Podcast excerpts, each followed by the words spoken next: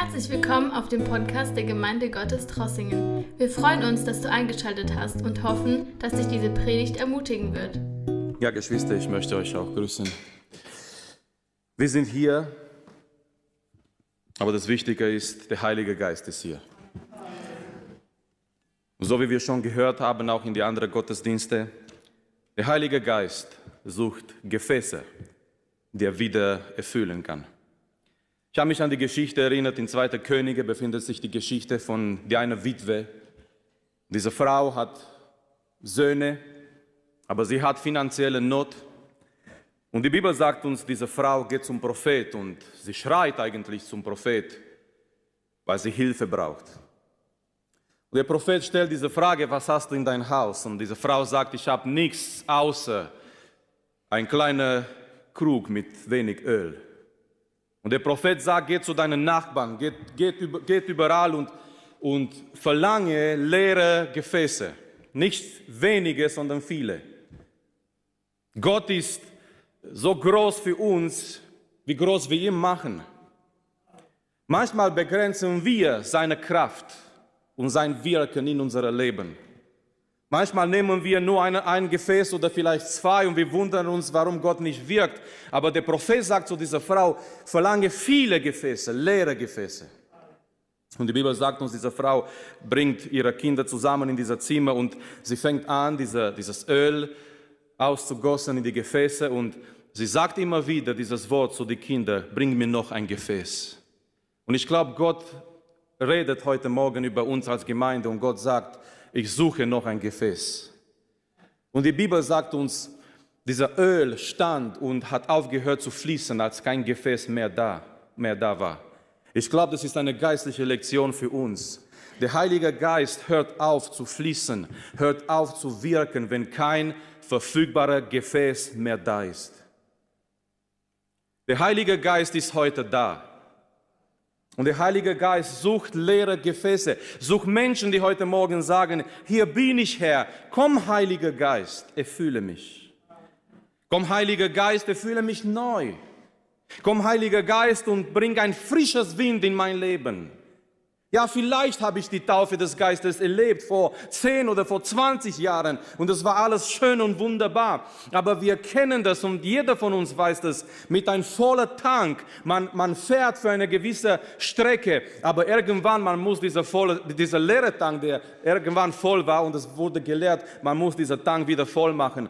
Und mit, der, mit dieser Erfüllung des Geistes, wir können einiges einiges gehen in diesem Weg des Glaubens, aber wir brauchen immer wieder, dass der Heilige Geist kommt, dass der Heilige Geist uns neu erfüllt, dass wir ihn wieder neu und frisch erleben in unserem Leben. Und möge es so sein, auch heute Morgen, dass wir ihn wieder erleben. Geschwister, ich möchte, dass wir jetzt für einige Minuten, für einige Momente zum Gottes Wort gehen und ich habe etwas ganz Einfaches und ich denke, ich hoffe, es praktisch auch äh, für uns alle auf mein Herz.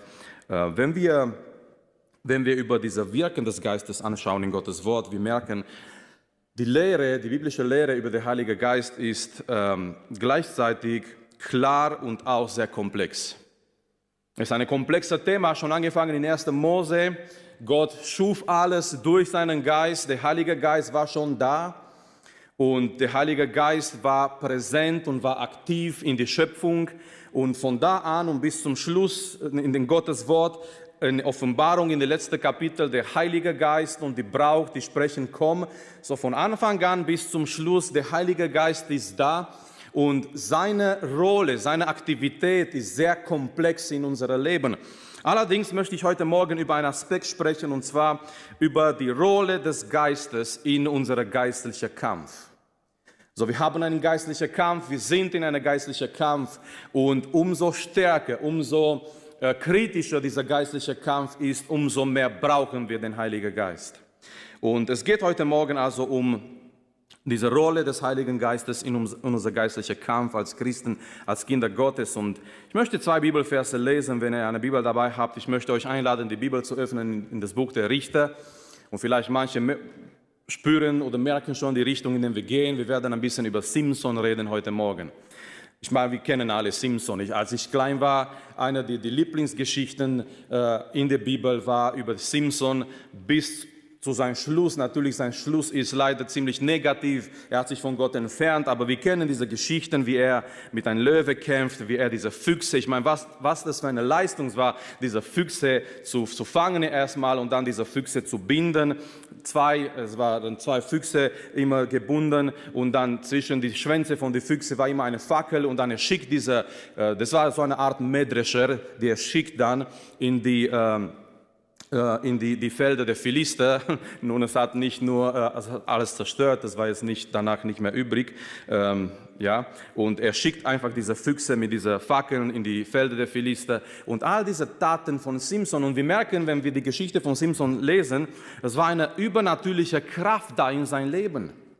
Aber die Bibel macht es sehr klar, diese übernatürliche Kraft von Simson war nicht in seinen Muskeln, war auch nicht in seine Haare, die Haare waren nur ein Symbol für etwas Innerliches, für die Tatsache, dass er Gott hingegeben wurde. Aber die Kraft, die Simson gehabt hat, war immer durch den Heiligen Geist. Eigentlich die Bibelausleger sagen, der Heilige Geist ist mehr erwähnt in Verbindung mit Simson als mit all die anderen Richter zusammen. Wir wissen, wir kennen in das Buch der Richter und übrigens das Wort Richter. Wir müssen uns jetzt nicht vorstellen, ein Richter, so wie in der heutigen äh, Zeit, in einem Richtssaal, in einem Richtsraum, der angezogen ist mit diesem schwarzen Kleid bis, bis unten. Ähm, das, das, das waren nicht die Richter von der damaligen Zeit. Eigentlich das hebräische Wort für Richter bedeutet etwas wie ein Retter. Diese Menschen wurden gerufen von Gott. Es, sei, es geht um Gideon, es geht um Deborah, es geht um Simson, es geht um Othniel und es gab auch andere Richter da in das Buch der Richter. Aber diese Menschen wurden berufen von Gott, um Israel zu retten aus der, der Hand ihrer Feinde. So das Wort mehr für Richter, das Hebräische, wäre ein Wort, der übersetzt wird mit Retter. Und keiner von diesen Menschen war vollkommen, war perfekt. Das zeigt diese Tatsache, dass sie diese Retter, diese unvollkommene Retter gehabt haben. Diese Tatsache zeigt die Notwendigkeit von einem vollkommenen Retter. Und der vollkommene Retter ist nicht Simson, ist nicht Othniel, ist nicht Gideon, ist nicht Deborah. Der vollkommene Retter, der allein retten kann, ein für alle Mal, ist unseren Herrn Jesus Christus. Wenn wir schauen in dieses Buch der Richter und wir, wir merken, wie diese Richter Fehler machen, auch ein Gideon zum Schluss macht einen Fehler, Simson, sein Ende ist nicht so gut und die anderen Richter, keiner von denen ist vollkommen. Aber wenn wir dieses Buch anschauen und wir merken, dieser Retter ist da, aber trotzdem, die können nicht eine vollkommene, ein für alle Mal Rettung bringen für Israel. Es, es entsteht in uns dieser Notwendigkeit, dieser Verlangen. Wir brauchen einen vollkommenen Retter. Wir brauchen jemanden, der uns retten kann, der wirklich Kraft hat, uns eins für alle Mal zu retten. Und dieser Retter, nochmal, ist unseren Herrn Jesus Christus. Einer von diesen Richter, einer von diesen Retter in dieses Buch ist Simson. Und ich möchte zwei Bibelverse lesen über eine Begebenheit. Ich werde nicht allegorisch predigen heute, aber ich werde von dieser Geschichte ausgehen und einige Bibel, äh, biblische Prinzipien für uns lernen heute und auch über den Heiligen Geist. So, wenn ihr eine Bibel dabei habt, Richter Kapitel 14, Richter Kapitel 14, es ist ziemlich am Anfang in Simpsons Leben, Vers 5 und Vers 6. Richter Kapitel 14, Vers 5 und 6. Die Bibel sagt uns hier, so ging Simson mit seinem Vater und seiner Mutter hinab nach Timnath. Und als sie an die Weinberge bei Timnat kamen, siehe, da begegnete ihm ein junger, brüllender Löwe. Vers 6. Da kam der Geist des Herrn über ihn, so dass er den Löwen zerriss, als ob er ein Böcklein zerrisse. Und er hatte doch gar nichts in seiner Hand. Er verriet aber seinem Vater und seiner Mutter nicht, was er getan hatte ist hier Gottes Wort. Amen. Aus diesen zwei Bibelversen möchte ich zwei Aspekte mit uns zusammen anschauen. Nummer eins. Schau mal in Vers 5. Simpsons Schwierigkeit. Simpsons Schwierigkeit. Die Bibel sagt uns, Simson ist auf diesem Weg nach Timnat und von der anderen Seite kommt ihm ein Löwe entgegen und das ist hier schon eine Schwierigkeit. Ich meine, manchmal wir gehen vielleicht spazieren und jemand kommt uns entgegen mit einem Hund und wir merken, dieser Hund ist nicht an die Leine gebunden. Und weil ich, weil ich lange Zeit her, sind über 20 Jahre, in Bukarest von einem Straßenhund gebissen wurde, es ist mir nicht egal, wenn ein Hund entgegenkommt, besonders wenn er ein größerer Hund ist und es ist, dieser Hund ist nicht gebunden an die Leine. Und natürlich die Hundebesitzer, die sagen immer, er ist ganz lieb, er mag nichts. Es gibt aber immer eine Ausnahme für alle Sachen, nicht wahr? Es gibt immer, immer einen Anfang. Aber die sagen immer, nein, sie brauchen keine Angst zu haben, er macht nichts. Und vielleicht, vielleicht wir, wir begegnen schon einen Hund und wir fangen an ein bisschen zu schwitzen und wir haben, machen ein bisschen, wir haben schon ein bisschen Probleme. Aber hier ist Simpsons Schwierigkeit. Simpson, er geht auf dieser Weg nach Timnat und die Bibel sagt uns, äh, es begegnet ihm ein, ein Löwe. Es ist nicht eine kleine Katze, die er begegnet. Es ist nicht ein kleiner Hund, der begegnet. Es ist nicht ein Chihuahua, der er begegnet Nein, Geschwister, es ist ein Löwe, was Simson begegnet. Nicht nur das, die Bibel nimmt sich Zeit, dieser Löwe ein bisschen zu beschreiben. Nummer eins, dieser Löwe ist jung. Was das bedeutet, ist folgendes, dieser Löwe hat Kraft. Dieser Löwe ist nicht ein altes Löwe ohne Zähne, der keine Lust mehr hat. Kennt ihr diese Löwen in der Zoo? Die sind alt, die, die, die sind einfach nur da in einer Ecke man weiß nicht mal genau, ob die echte Löwe sind oder nicht. Man geht in die Zoo, um sie anzuschauen und die sind einfach dort in einer Ecke, die bewegen sich gar nicht. Und wenn sie sich bewegen, man merkt, die haben überhaupt keine Lust, die haben überhaupt keine Kraft, keine Energie. Das war nicht so eine Löwe. Die Bibel sagt uns hier, es war eine junge Löwe. Das bedeutet, dieser Löwe hat Kraft, hat Energie. Zweitens, die Bibel sagt uns, es war ein brüllender Löwe. Das bedeutet, dieser Löwe ist fixiert, Simpson anzugreifen.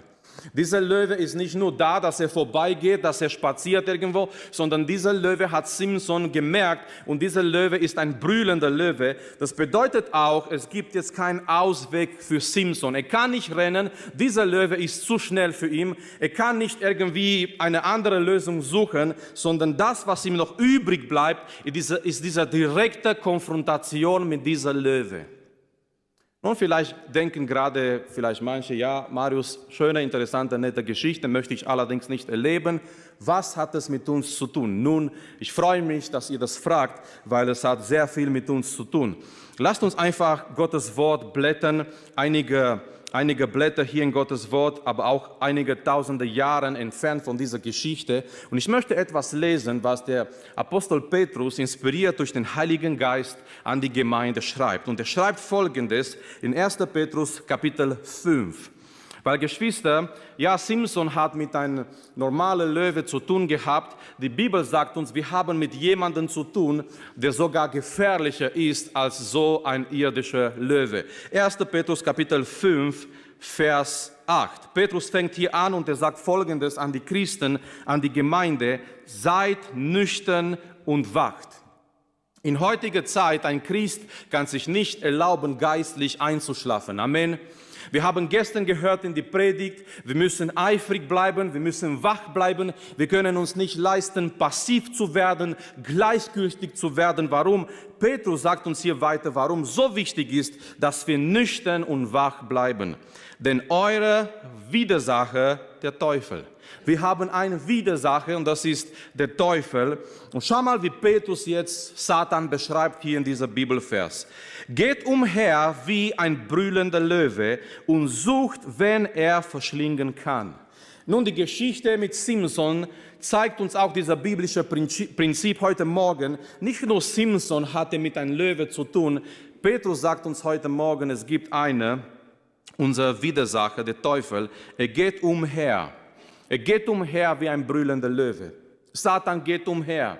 Er geht überall rum, in, in alle Länder der Welt, in alle Städte der Welt. Er geht umher und er sucht jemanden. Er beobachtet uns, er kennt unsere schwachen Stellen. Er weiß ganz genau, wie er uns versuchen kann. Er hat eine sehr lange Erfahrung. Satan, dieser gefallene Engel, ist eine intelligente Person.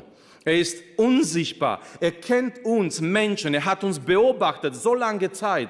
Und er kommt immer wieder mit Versuchungen. Er kommt immer wieder mit Angriffen, mit geistlichen Angriffen über unser geistliches Leben. Und er geht immer noch umher wie ein brüllender Löwe.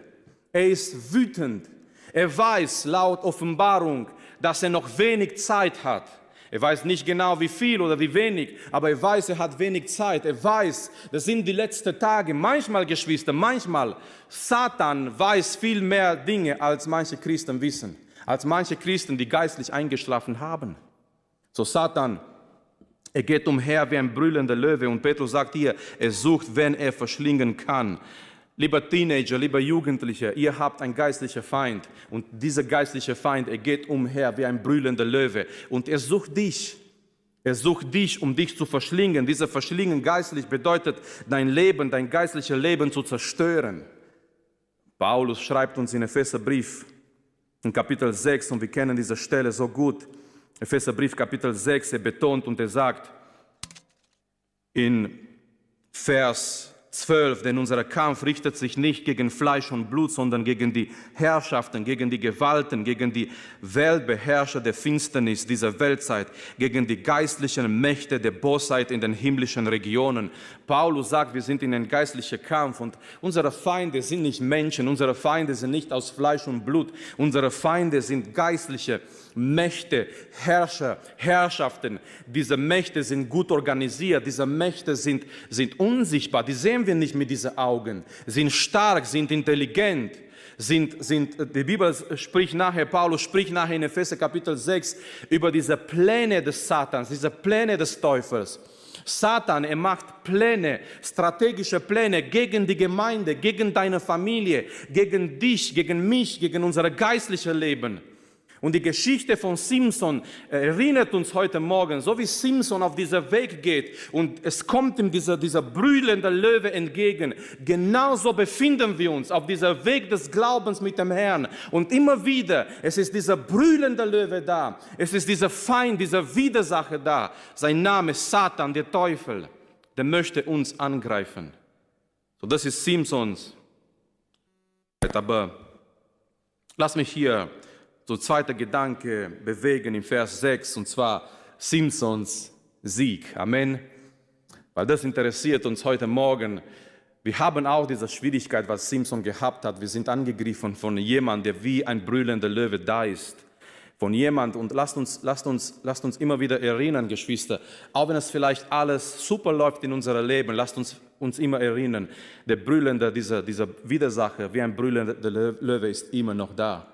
Die Bibel sagt uns über Jesus in Matthäus Kapitel 4, auch in Lukas Kapitel 4, Satan hat ihn versucht und nachdem Satan gemerkt hat, er hat keine Chance gegen Jesus, hat ihn in Ruhe gelassen bis zu einer gewissen Zeit.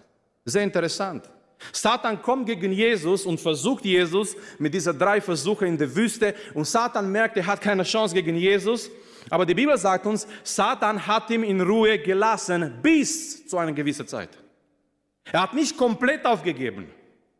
Das bedeutet, Satan hat sich zurückgezogen.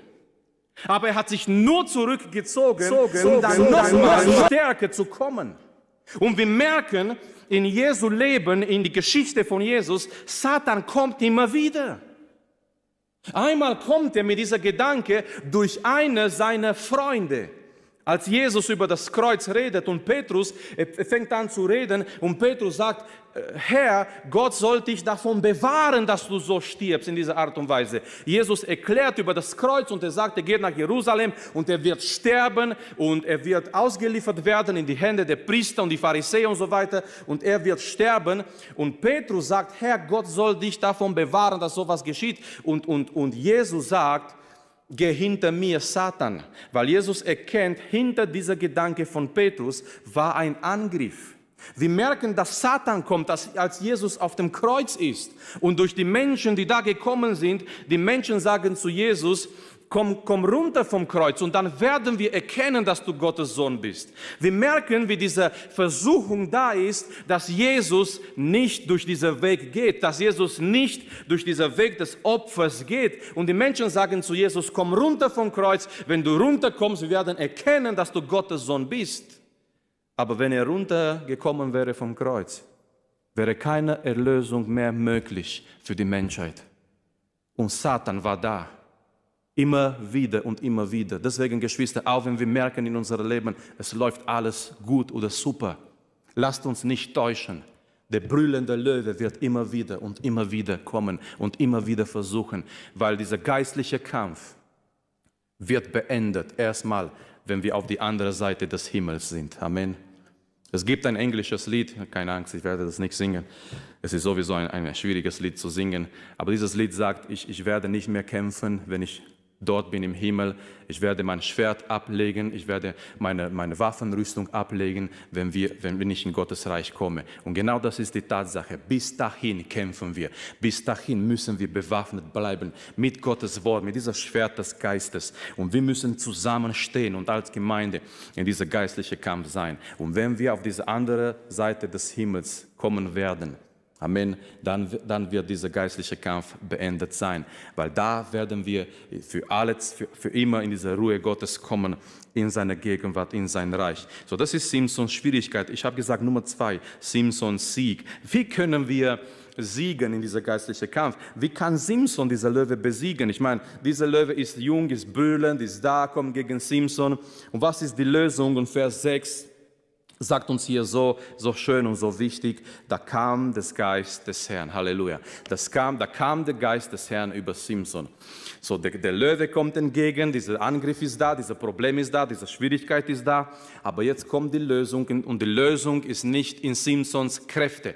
Die Lösung, Geschwister, die Lösung im geistlichen Kampf ist nicht in unsere eigenen Kräfte sondern die Lösung ist hier, da kam der Geist des Herrn, die Gegenwart des Geistes. Die Gegenwart des Geistes ist so wichtig in dein Leben, ist so wichtig über die Gemeinde. Und ich möchte dieses Prinzip hier ähm, zum Ausdruck bringen, und zwar eine, eine, je größer das Problem ist, je größer die Herausforderung ist, umso größer ist die Salbung und die Kraft Gottes. Nochmal, umso größer das Problem ist, umso größer der Angriff ist, umso größer ist Gottes Kraft und Gottes Salbung über unser Leben. Kommt eine Herausforderung dein, dein Weg entgegen, hab Zuversicht, Gott wird dir die passende Kraft geben, durch diese Herausforderung zu gehen. Amen. Glauben wir das heute Morgen? Kommt eine Herausforderung auf deinen Weg, kommt ein brüllender Löwe, umso größer das Problem ist, umso größer der Angriff ist, umso mehr Kraft wird dir Gott geben, durch diesen Angriff zu gehen. Umso mehr Salbung wird dir Gott gehen, geben, um durch diesen Angriff zu gehen. Ich möchte etwas lesen aus dem gleichen Buch Richter, Kapitel 6. Es geht hier um einen anderen Mann Gottes dieses Mal, es geht um, um Gideon. Und wir wissen, die, die Geschichte von Gideon ist auch eine sehr schöne Geschichte. Gideon wird berufen. Erstmal, er glaubt es gar nicht, dass Gott ihm ausgewählt hat, diese, diese Befreiung in Israel zu bringen, weil er ist, er ist der Kleinste in die unbedeutendste Familie in Israel. Vielleicht können sich manche hier identifizieren, wer der Kleinste ist in seiner Familie. Ja, all die anderen sind wichtig, ja, die größeren Geschwister, die größeren Brüder und du bist der Kleinste und ja, du bist einfach da als der Kleinste und ähm, Gideon sagt zu den Engel des Herrn, wie kann ich Israel befreien? Ich bin der Kleinste und meine Familie ist äh, nicht, so, nicht so von großer Bedeutung in Israel. Aber nochmal, Gott sucht nicht begabte Leute, Gott sucht nicht VIPs, Amen. Gott sucht nicht Leute mit äh, Supertalente, sondern Gott sucht Menschen, die verfügbar sind. Gott sucht Gefäße, die er erfüllen kann mit seiner Kraft. Und Gideon ist einer davon. Und in Richter Kapitel 6, nachdem Gideon bereit ist für diese Tatsache, schau mal, was passiert. Weil wenn, wenn, wenn Satan weiß, dass Gott uns berufen hat, dass Gott durch uns und mit uns wirken möchte, er kommt noch stärker gegen uns. Und schau mal in Richter Kapitel 6 in Vers 33. Als sich nun alle Midianiter und Amalekiter und die Söhne des Ostens vereinigt hatten, so, wenn, wenn, wenn, wenn, wenn die hören, ja, dass das Gideon da ist und Israel hat einen Retter, Israel hat einen Richter. Schau mal, was passiert hier. All diese Midianiter und die Amalekiter und die Söhne des Ostens, die vereinigen sich zusammen, die kommen zusammen. Wir gehen davon aus und wir, wir lesen weiter in die Geschichte, es war eine Riesenarmee. Die kommen gegen Israel mit einer Armee größer wie je zuvor. So, die sind immer wieder gegen Israel gekommen und die haben alles ausgeplündert und die haben alles weggenommen. Aber das war, das waren Peanuts, das war nichts im Vergleich mit das, was jetzt kommt. Die kommen jetzt gegen Israel mit einer riesen Armee. Sind all die Midianiter, die Amalekiter, die Söhne des Ostens, die kommen in eine, in eine Vereinigung zusammen, die kommen gegen Israel Und die Bibel sagt uns hier, und herübergezogen waren und sich in der Ebene Israel lagerten. So, was ist die Lösung? Was ist Gottes Antwort an diesen großen Angriff von die Midianiter, Amalekiter und die Söhne des Ostens? Vers 34. Da kam der Geist des Herrn auf Gideon. Amen. So, was ist Gottes, um, umso mehr, umso größer das Problem ist, umso größer der Auftrag ist, umso größer die Herausforderung ist, Geschwister, umso größer ist Gottes Kraft, ist Gottes Salbung in und über unser Leben. Gott hat die Gemeinde einen großen Auftrag gegeben, geht hin in alle Welt und verkündet das Evangelium zu aller Schöpfung. Es ist ein großer Auftrag, aber wir sollen nie vergessen, umso größer der Auftrag ist, umso größer die Salbung. Und weil die gegangen sind, wir haben diese Salbung Gottes erlebt. Die Urgemeinde hat wirklich diese Kraft, diese Salbung Gottes erlebt. Die haben so viel erreicht. Warum? Es gibt nur eine Erklärung. Der Heilige Geist. Der Heilige Geist. Die sind umhergegangen überall, die haben gepredigt und die, der Heilige Geist hat sich manifestiert, Menschen wurden geheilt, Menschen wurden befreit, das Evangelium wurde verkündigt überall, die wurden bekannt als Menschen, die, die, die, die überall gegangen sind und die haben wirklich mit das Evangelium Menschen erreicht. Warum? Die sind gegangen, die Herausforderung war groß. Aber nochmal, umso größer die Herausforderung, umso größer ist die Salbung Gottes in unserem Leben. Und auf der anderen Seite möchte ich auch sagen, nehmen wir keine Herausforderung entgegen. Für was brauchen wir die Salbung? Nehmen wir keine Herausforderung entgegen. Für was brauchen wir die Salbung Gottes? Gott schenkt nicht seine Salbung für eine Gemeinde, die zum Beispiel nicht aktiv ist. Für was die Salbung, wenn wir nichts tun? Amen. Für was die Salbung, wenn wir uns, wir brauchen keine Salbung, keine Kraft, dass wir uns bewegen in Gottes Kraft. Gott schenkt nicht seine Salbung einer Gemeinde, die nicht aktiv ist, eine Gemeinde, die nicht in diese Herausforderung hineingeht, aber eine Gemeinde, die sagt, die Herausforderung, die, der Auftrag ist, ist groß, ist unmöglich, aber wir möchten gehen, wir möchten Schritte tun in dieser Herausforderung oder in dieser Berufung Gottes, die so groß ist. Dann kommt diese Kraft. Wenn wir gehen, es wird diese Kraft kommen und diese Kraft wird da sein, eine Tatsache über unser Leben. Also die Lösung, Simpsons Sieg ist durch den Heiligen Geist. Und die Bibel sagt uns hier, der Geist kam über ihn. Lass mich ganz kurz hier etwas erwähnen, was ein sehr wichtiger Aspekt ist, glaube ich. Im Alten Testament, wir haben diesen diese Unterschied in, in das Wirken des Geistes zwischen Alten Testament und Neuen Testament. Im Alten Testament werden wir immer wieder lesen, dass der Heilige Geist über jemand gekommen ist. Der Heilige Geist im Alten Testament kam nur über bestimmte Leute, die Gott auserwählt hat, um etwas zu tun. In der Regel der Heilige Geist im Alten Testament kam über Könige, über Propheten, über Priester. Der Heilige Geist ist aber nicht geblieben. Wenn wir immer wieder lesen, wir merken, der Heilige Geist ist gekommen, um diese Menschen zu befähigen, etwas zu tun, und dann der Heilige Geist ist wieder weggegangen. Im Alten Testament, wir haben diese Wirken des Geistes, der eigentlich ziemlich begrenzt ist, ist begrenzt zu einer bestimmten Art von Personen. Nicht jeder hat diese, diese Gegenwart des Geistes erlebt im Alten Testament. Und auch von dieser Personen, wir sprechen über Könige, Priester, Propheten, auserwählte Menschen, in diesem Fall Richter, Menschen, die auserwählt wurden, um etwas zu tun.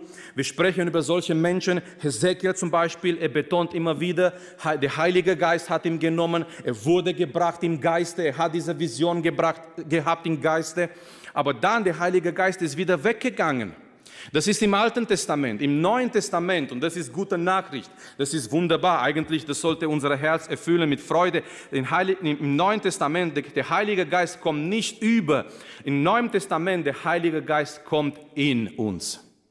Der Heilige Geist kommt nicht über, der Heilige Geist kommt in uns. Apostelgeschichte Kapitel 2, nicht nur das Haus wurde erfüllt von einem Wind, von dieser, dieser Geräusch, von einem, von einem gewaltiges Wind, sondern die Bibel sagt uns, sondern jeder wurde erfüllt im Heiligen Geist. Jeder, der da war in dieser, in dieser Raum, die wurden alle erfüllt im Heiligen Geist. Und Jesus hat gesagt, wenn der Heilige Geist kommt, er wird mit uns, aber er wird in uns sein bis in die Ewigkeit. Er wird in uns sein. Der Heilige Geist und Pfingsten bedeutet Gott in uns. Ich habe das immer wieder gesagt, in Bethlehem an Weihnachten, wir haben Gott mit uns, Gott mit uns, Emmanuel, Gott ist mit uns, Halleluja. Am Kreuz, wir haben Gott für uns, am Kreuz, Gott ist für uns und er gibt seinen Sohn für uns. Und Paulus sagt in Römer Kapitel 8, wenn Gott für uns ist, wer kann gegen uns sein? Das Gesetz hat nichts mehr gegen uns. Warum? Weil Gott ist für uns in seinem Sohn. Diese Gerechtigkeit, was Peter gesagt hat heute Morgen, diese Gerechtigkeit wird eine Realität in unserem Leben. Warum? Weil Gott gab für uns seinen Sohn. Am Pfingsten haben wir Gott in uns. Der Heilige Geist kommt am Pfingsten und der Heilige Geist kommt, die Herzen zu erfüllen. Nicht nur über jemanden zu kommen und dann wieder zu gehen und vielleicht in einer Woche, in einem Monat, in ein halbes Jahr wiederzukommen. Der Heilige Geist kommt, um in unser Herzen zu sein, um da zu bleiben als der Tröster, als der Beistand. Geschwister, das christliche Leben ist nicht möglich ohne den Heiligen Geist. Wir brauchen den Heiligen Geist. Und so wie wir auch gehört haben in den letzten Tagen, auch wenn wir eine Taufe erlebt haben in den Heiligen Geist, wir brauchen immer wieder und immer wieder Erfüllungen. Immer wieder diese Sache, was Paulus auch betont in Epheser Kapitel 5 mit 20, werdet voll Geistes. Er meint es etwas, was kontinuierlich ist. Werdet voll Geistes, seid immer voll Geistes. Kein Wunder, weil danach kommt dieser Kapitel 6 in Epheser, wo wir diesen geistlichen Kampf beschrieben haben. Und wir müssen voll Geistes sein, eben weil wir in einem geistlichen Kampf sind. So, die Bibel sagt uns hier, der Geist des Herrn kam über Simson. Ich wollte diese, diese, diese Erklärung hier bringen, dass jetzt der Heilige Geist im neuen Bund, der Heilige Geist kommt, um in uns zu wohnen und in uns zu sein. Es gibt einen Tempel Gottes heute auf die Erde. Und dieser Tempel wird gebaut aus lebendigen Steinen. Und dieser Tempel, ein Teil von dieser Tempel sind wir, weil und wenn der Heilige Geist in uns wohnt. Und lass mich kurz hier, bevor wir zum Schluss kommen, lass mich erwähnen, was passiert, wenn der Heilige Geist da ist. Was passiert in dieser geistlichen Kampf, wenn der Heilige Geist kommt und wenn der Heilige Geist da ist über unser Leben?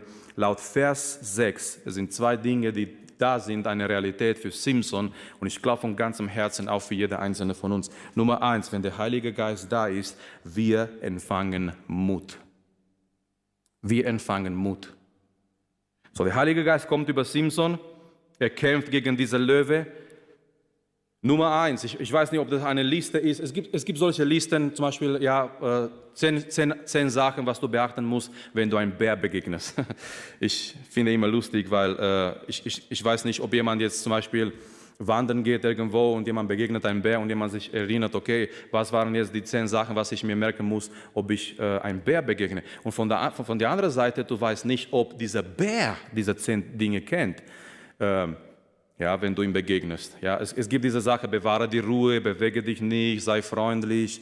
Bei manchen Tieren ist es, mach, mach ein Geräusch, damit, damit dieses Tier dann irgendwie erschreckt und so weiter. Ja, es gibt auch zum Beispiel, äh, wenn jemand jetzt schwimmen geht oder ja, Scuba Diving und so weiter, was du beachten musst, wenn du ein, ein, ein Hai begegnest. Ja, ähm, was, ich weiß nicht, ob da jetzt eine, eine Liste ist, was sollst du tun, wenn du ein Löwe begegnest, aber ich denke, eine Sache, man hat Angst, wenn man so ein Tier begegnet. Man hat Riesenangst. Aber hier Simpson, er kämpft mit dieser Löwe. Das bedeutet, er hat Mut. Amen, er hat Mut. Er empfängt einen Mut, um mit dieser Löwe zu kämpfen. Und dieser Mut kommt eben durch oder von dem Heiligen Geist. So was geschieht, wenn der Heilige Geist da ist in unserem Leben, auch in der Gemeinde? Wir empfangen Mut. Und ich glaube von ganzem Herzen, das brauchen wir als Gemeinde ganz besonders, dass wir Mut haben. Und das merken wir, Geschwister, auch in Apostelgeschichte, wenn der Heilige Geist kommt, Apostelgeschichte Kapitel 2, was haben die Jünger? Ganz am Anfang, wir merken sofort, diese Jünger haben Mut. Diese Jünger, die so viel Angst gehabt haben vor Pfingsten, die haben jetzt auf einmal Mut.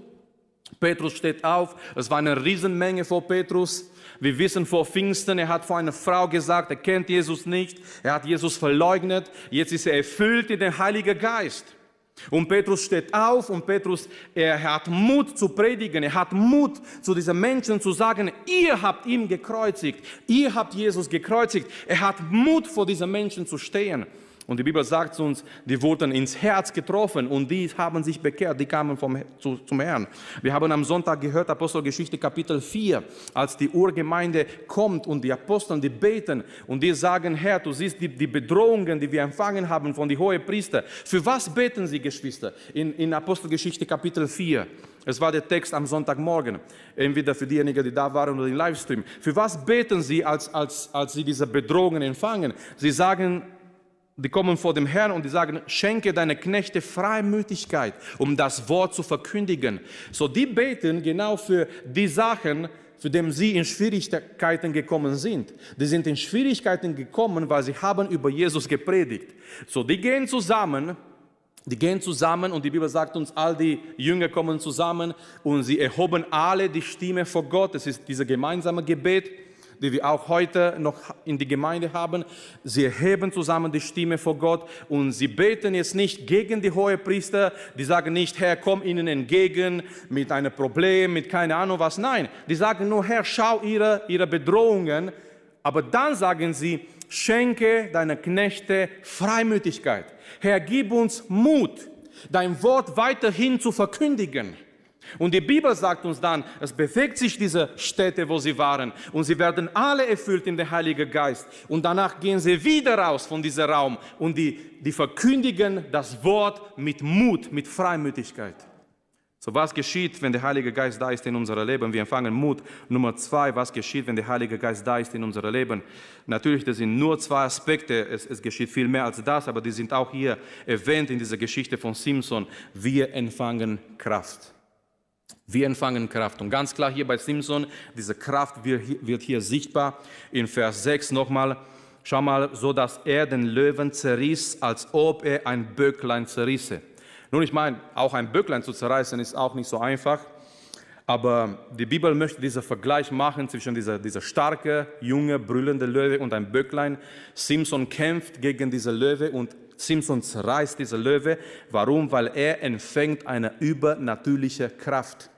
Es war nicht seine eigene Kraft, es war nicht nochmal seine, seine Muskel und sein Fitness oder sein Training, wie auch immer. Es war eine übernatürliche Kraft. Warum? Weil, Geschwister, Gottes Werk wird in Gottes Kraft gemacht. Es ist so wichtig, dass wir dieses Prinzip kennen und erkennen. Gottes Werk wird in Gottes Kraft gemacht. Und die Bibel sagt uns hier, Simson hatte nichts in seinen Händen. Es ist, es ist ein wichtiger Detail, was der Schreiber uns hier gibt. Simson hat kein Schwert, Simson hat keine Waffe, Simson hat nichts in seine Hände. Er, er zerreißt diese Löwe wie ein Böcklein. Er hat nichts in seine Hände. Das bedeutet, der Heilige Geist braucht nicht menschliche Methoden. Der Heilige Geist braucht keine menschlichen Waffen. Der Heilige Geist braucht hingegebene Menschen. Um zu wirken, der Heilige Geist braucht nicht in erster Linie menschliche Methoden. Das war jetzt kein Unterschied für den Heiligen Geist, ob Simson ein Schwert hat oder nicht, ob, ob der Heilige Geist jetzt sagt, ja, es wird schwierig, weil er hat keine Waffe. Nein, der Heilige Geist braucht keine menschliche Methode. Wir kennen die Geschichte mit David und Goliath und ganz bekannte Geschichte auch. Und Saul möchte David seine Waffenrüstung geben und vielleicht ein Schwert und vielleicht irgendwas zu haben, damit er sich verteidigen kann. Und David merkt, es ist alles viel zu schwer für ihn und er kann nicht laufen. Und letztendlich, Gott gebraucht das, was David hat. David hat eine Schleuder, David hat Steine. Und er war gut in, in das, was er, was er konnte. Aber Gott gebraucht das, was er hat. Der Heilige Geist braucht nicht oder wirkt nicht durch menschliche Methoden. So oft haben Menschen gedacht, Gottes Werk geht nach vorne mit menschlichen Methoden und wenn wir die gute, die richtige menschliche Methoden haben, es wird funktionieren. Aber nochmal, Gott ist nicht abhängig von menschlichen Methoden. Gott braucht hingegebene Menschen, die er gebrauchen kann für seine Ehre. Was geschieht, wenn der Heilige Geist da ist? Wir haben, wir empfangen Kraft. Das ist, was Jesus gesagt hat in seiner Gemeinde. Apostelgeschichte Kapitel 1, Vers, Vers 8. Es ist nicht eure Sache, über Zeiten zu wissen, über Zeitpunkte zu wissen, die der Vater in seiner Gewalt, in seiner Kraft hält oder hat, sondern ihr, ihr werdet Kraft empfangen, wenn der Heilige Geist über euch kommt. Und ihr werdet meine Zeugen sein in Jerusalem, in Judäa, in Samaria und bis an das Ende der Welt. Ihr werdet Kraft empfangen. Lukas Kapitel 24, Jesus sagt, bleibt in Jerusalem, bis ihr angekleidet seid mit Kraft von oben. Weil Jesus hat gewusst, und das finde ich so interessant, in Matthäus 28, Jesus sagt, geht hin in alle Welt. Danach sagt Jesus, bleibt in Jerusalem. Nun Herr, sollen wir jetzt gehen oder sollen wir bleiben? Die Tatsache ist, wenn wir diese zwei Aussagen von Jesus zusammenbringen, ist, geht erst, geht erst, wenn, wir, wenn ihr angezogen seid mit Kraft von oben. Geht nicht in eure eigene Kraft. Predigt nicht in eure eigene Kraft. Versucht nicht zu der, zu der Bettler am Eingang des Tempels etwas zu sagen in eure eigene Kraft. Redet nicht in eure eigene Kraft. Bleibt in Jerusalem. Bleibt in Jerusalem. Weil in Gottes, in Gottes Werk ist auch eine Zeit des Wartens. In Gottes Werk ist manchmal auch eine Zeit der geistlichen Vorbereitung. Zu Elia sagt Gott, geh und verbirg dich am Bach Kerit. Bevor du dich zeigst vor Ahab, geh und verbirg dich. Es war diese Zeit in Verborgenheit, wo Gott sein Diener vorbereitet. Gott sagt zu seiner Jünger, Jesus sagt zu seiner Jünger, geht hin und bleibt in Jerusalem, geht doch noch nicht in die, Öffentlichkeit. Bleibt in Jerusalem. Es ist diese Zeit des Wartens, diese Zeit der Vorbereitung. Ich habe ein in der Bibelschule, hab, wir haben einen Englischlehrer gehabt, weil es war wichtig, dass wir Englisch können, weil die meisten theologischen Bücher in Englisch geschrieben waren, immer noch sind. Dieser Englischlehrer war aber ein Missionar und wir wussten immer, wenn wir keine Lust auf Englisch haben, wir müssen ihm nur fragen, Bruder Eduard, erzähl mal, wie es in Indien war in der Mission. Und das Englischunterricht wurde in einen Missionarunterricht verwandelt. Ich kannte schon Englisch davor aus der Schule. Manche Kollegen haben Schwierigkeiten mit Englisch gehabt und ich muss auch sagen, die haben auch nicht viel Englisch gelernt, weil wir, wir haben immer diesen Englischunterricht in einen Missionsunterricht gewandelt. Und ähm, er, ist, er ist eingegangen auf diese Verlangen von uns und er hat uns gesagt, als sie gegangen sind nach Indien, die haben nicht angefangen gleich zu missionieren, die haben sich getroffen in einem Raum, stundenlang, manchmal tagelang, die haben gebetet und die haben gewartet auf Gottes Reden. Weil die haben, die haben gesagt, du kannst nicht einfach hingehen in so ein Land oder vielleicht in andere Länder, wo der Christentum als gefährlich gesehen wird. Du kannst nicht einfach so hingehen, ja, ich gehe jetzt einfach auf die Straße, ich rede über Jesus. Du musst diese, diese Stimme, diese, diese, diese Führung Gottes haben. Und die haben gesagt, bevor sie angefangen haben, überhaupt über Jesus zu reden, überhaupt mit Leuten in Kontakt zu kommen, stundenlang, manchmal tagelang, die waren zusammen, die haben nur gebetet und gewartet. Manchmal nicht gebetet, sondern einfach gewartet in die Stille auf eine Antwort. Eine Antwort, ein, ein, ein Wort von Gott, ein Wort vom Herrn. Herr, wir sind hier, gib uns einen Weg, gib uns eine Lösung, bring uns in Verbindung mit jemandem, zeig uns, wie wir das machen sollen. So genauso hier zu den Jüngern, Jesus sagt, bleibt in Jerusalem, bis ihr angetan seid mit Kraft von oben. Und die bleiben in Jerusalem.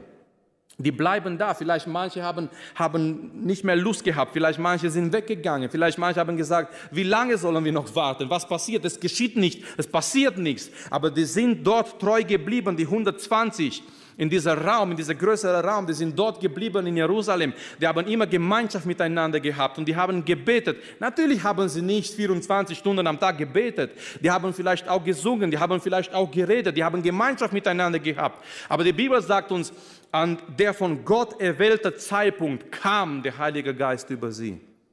Und von da an, wir kennen die Geschichte.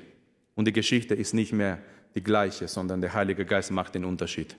Von da angefangen, von dieser, von dieser Raum, wo sie sich getroffen haben an Pfingsten, die Welt wurde geändert durch die Kraft des Heiligen Geistes. Wir empfangen Kraft. Es ist eine übernatürliche Kraft. Das kommt nicht von uns, von unserer Intelligenz, von unserer Kräfte, sondern es kommt allein von und durch den Heiligen Geist. Und ich glaube auch heute, die Gemeinde darf diesen Aspekt, dieser übernatürliche Aspekt nicht verlieren. Es sollte immer dieser Übernatürliches in die Gemeinde da sein. Durch den Heiligen Geist, dass Menschen gerettet werden. Leute, das ist Übernatürliches. Amen. Wenn jemand in einen Gottesdienst das Wort hört und kommt zu Jesus Christus, das ist Übernatürliches. Wenn jemand geheilt wird, wenn jemand befreit wird, wenn jemand, wenn jemand innerlich geheilt wird, wenn irgendwelche, wenn jemand berufen ist von Gott in einen Gottesdienst, wir sollen nie das Übernatürliche verlieren aus unserer Mitte. Der Heilige Geist wirkt durch seine Kraft. Lasst uns gemeinsam jetzt aufstehen und ich möchte, dass wir jetzt vor Gott kommen im Gebet, bevor äh, wir auch äh, ein Lied hören werden oder zwei. Ich glaube, die haben mehrere Lieder vorbereitet. Ich möchte, dass die Sänger auch kommen nach vorne, dass sie sich vorbereiten. Der Heilige Geist ist so wichtig. Eigentlich, es gibt keinen Aspekt des christlichen Lebens, wo wir den Heiligen Geist auf die Seite lassen können. Es gibt keinen Aspekt. Ich möchte sogar so sagen und betonen heute Morgen, sogar bevor wir zu Jesus kommen, der Heilige Geist ist da und wirkt. Weil wir können nicht zu Jesus kommen einfach so, sondern es ist der Heilige Geist, der uns ruft. Es ist der Heilige Geist, der uns überzeugt. Es ist der Heilige Geist, der uns überführt. Es ist der Heilige Geist, der in unser Herz wirkt. Wie oft haben wir versucht, vielleicht Menschen zu überzeugen? Wir können keine Menschen überzeugen. Wir können keine Menschen bekehren. Allein der Heilige Geist kann Menschen überzeugen. Und der Heilige Geist ist da. Wir werden neu geboren durch den Heiligen Geist. Von Anfang an ist er da. Er möchte uns erfüllen. Er möchte, dass wir diese Erfüllung, diese Taufe im Heiligen Geist erleben. Dann ist er da in unserem Leben durch die Gaben des Geistes. Der Heilige Geist ist da und sollte da sein in der Gemeinde. Er möchte die Gaben verteilen, er möchte Gaben schenken an Menschen. Welche Menschen? Menschen, die er sucht, Menschen, die, die auch offen und bereit sind, Menschen, die sagen, Herr, hier bin ich. Komm, Heiliger Geist, erfülle mich und gebrauche mich heute Morgen. Der Heilige Geist ist da und die Tatsache ist, wir haben keine Chance ohne den Heiligen Geist. Wir brauchen ihn. Und mehr denn je, wir brauchen den Heiligen Geist. Eine Welt in Krise braucht eine geisterfüllte Gemeinde. Eine Welt da draußen in die Krise und die Krise ist da und die Krise wird wahrscheinlich immer größer. Aber eine Welt in die Krise braucht eine geisterfüllte Gemeinde. Eine Gemeinde, die lebendig ist, eine Gemeinde, die brennt, eine Gemeinde, die Gottes Leitung hat, eine Gemeinde, wo die Gaben da sind. Lasst uns auch dafür beten, für die Gaben des Geistes. Wir sollen danach trachten, dass die Gaben des Geistes da sind, aktiv, auch in unserem Leben, aktiv in der Gemeinde. Simson hätte keine Chance gehabt gegen diese Löwe, aber der Heilige Geist ist über ihm gekommen. Wir sind in einem geistlichen Kampf, jeder einzelne von uns. Und unsere Feinde sind unsichtbar, sind stark, sind uns überlegen. Wir können in unserer eigenen Kraft nicht gegen Satan kämpfen. Wir können in unserer eigenen Kraft nicht gegen diese Mächte der Finsternis kämpfen. Aber Gott sei Dank, wir sind nicht alleine. Der Heilige Geist ist da. Und durch seine Kraft können wir kämpfen. Durch seine Kraft empfangen wir Mut. Durch ihn empfangen wir eine übernatürliche Kraft, dagegen zu kämpfen, weiterzugehen. Es ist der Heilige Geist, der dich ermutigt, weiterzugehen. Wenn du in dich vielleicht keine Kräfte mehr findest, weiterzumachen und weiterzugehen, es ist der Heilige Geist, der dich wiederherstellt und dir Kraft gibt, weiterzugehen. Lasst uns gemeinsam beten. Lasst uns in dieser Gebet sagen, komm, Heiliger Geist erfülle uns. Komm, Heiliger Geist, erfülle die Gefäße heute Morgen. Komm, Heiliger Geist, erfülle mich heute Morgen. Sei du ein Gefäß heute Morgen. Lasst uns beten heute Morgen und sagen, komm, Heiliger Geist, erfülle die Gemeinde. Schenk uns wieder neue Mut, schenk uns wieder neue Kraft. Schenk uns wieder neue Zuversicht, schenk uns wieder, schenk uns und, und gib uns eine klare Richtung auch für die kommende Zeit. Lasst uns ihm zeigen im Gebet unsere Abhängigkeit von ihm und ihm sagen heute Morgen, Herr, Heiliger Geist, wir brauchen dich. Wir brauchen deine Salbung, weil der Auftrag, die Herausforderung, der Angriff ist groß. Aber umso größer der Angriff, umso größer die Kraft des Geistes in unserem Leben und Gottes Salbung in unserem Leben. Lasst uns gemeinsam in Gebet kommen und dann werden wir noch eine Zeit haben, in Anbetung vor ihm zu stehen. Halleluja, Herr. Wir kommen vor deinem Thron heute Morgen. Wir kommen vor dir heute Morgen. Wir sind hier in deiner Gegenwart, Herr. Und das ist unser Gebet. Es ist unser Wunsch heute Morgen. Es ist unser Gebet. Komm, Heiliger Geist. Komm und erfülle uns. Komm und erfülle unsere, unsere Gefäße heute Morgen, Herr. Wir sind hier vor dir. Wir sind hier vor deinem Thron der Gnade, Herr. Und allein können wir nicht bestehen. Allein können wir nicht vorwärts gehen. Allein haben wir keine Chance in dieser geistlichen Kampf. Aber wir kommen vor deinem Thron heute Morgen. Wir stehen hier vor dir und wir beten heute Morgen. Komm, Heiliger Geist, und erfülle uns. Komm und erfülle unsere Herzen. Komm und erfülle die Familien. Komm und erfülle neu deine Gemeinde heute Morgen, Herr. Und lass, dass wir dich erleben. Lass, dass wir erneut erfüllt werden mit Mut, mit Kraft, mit Zuversicht. Für dich zu wirken. Danke, dass du unsere Predigt angehört hast. Wenn dich die Botschaft angesprochen hat, dann teile sie gerne mit deinen Freunden und Bekannten, dass auch sie diese Predigt hören können. Wir wünschen dir Gottes Segen.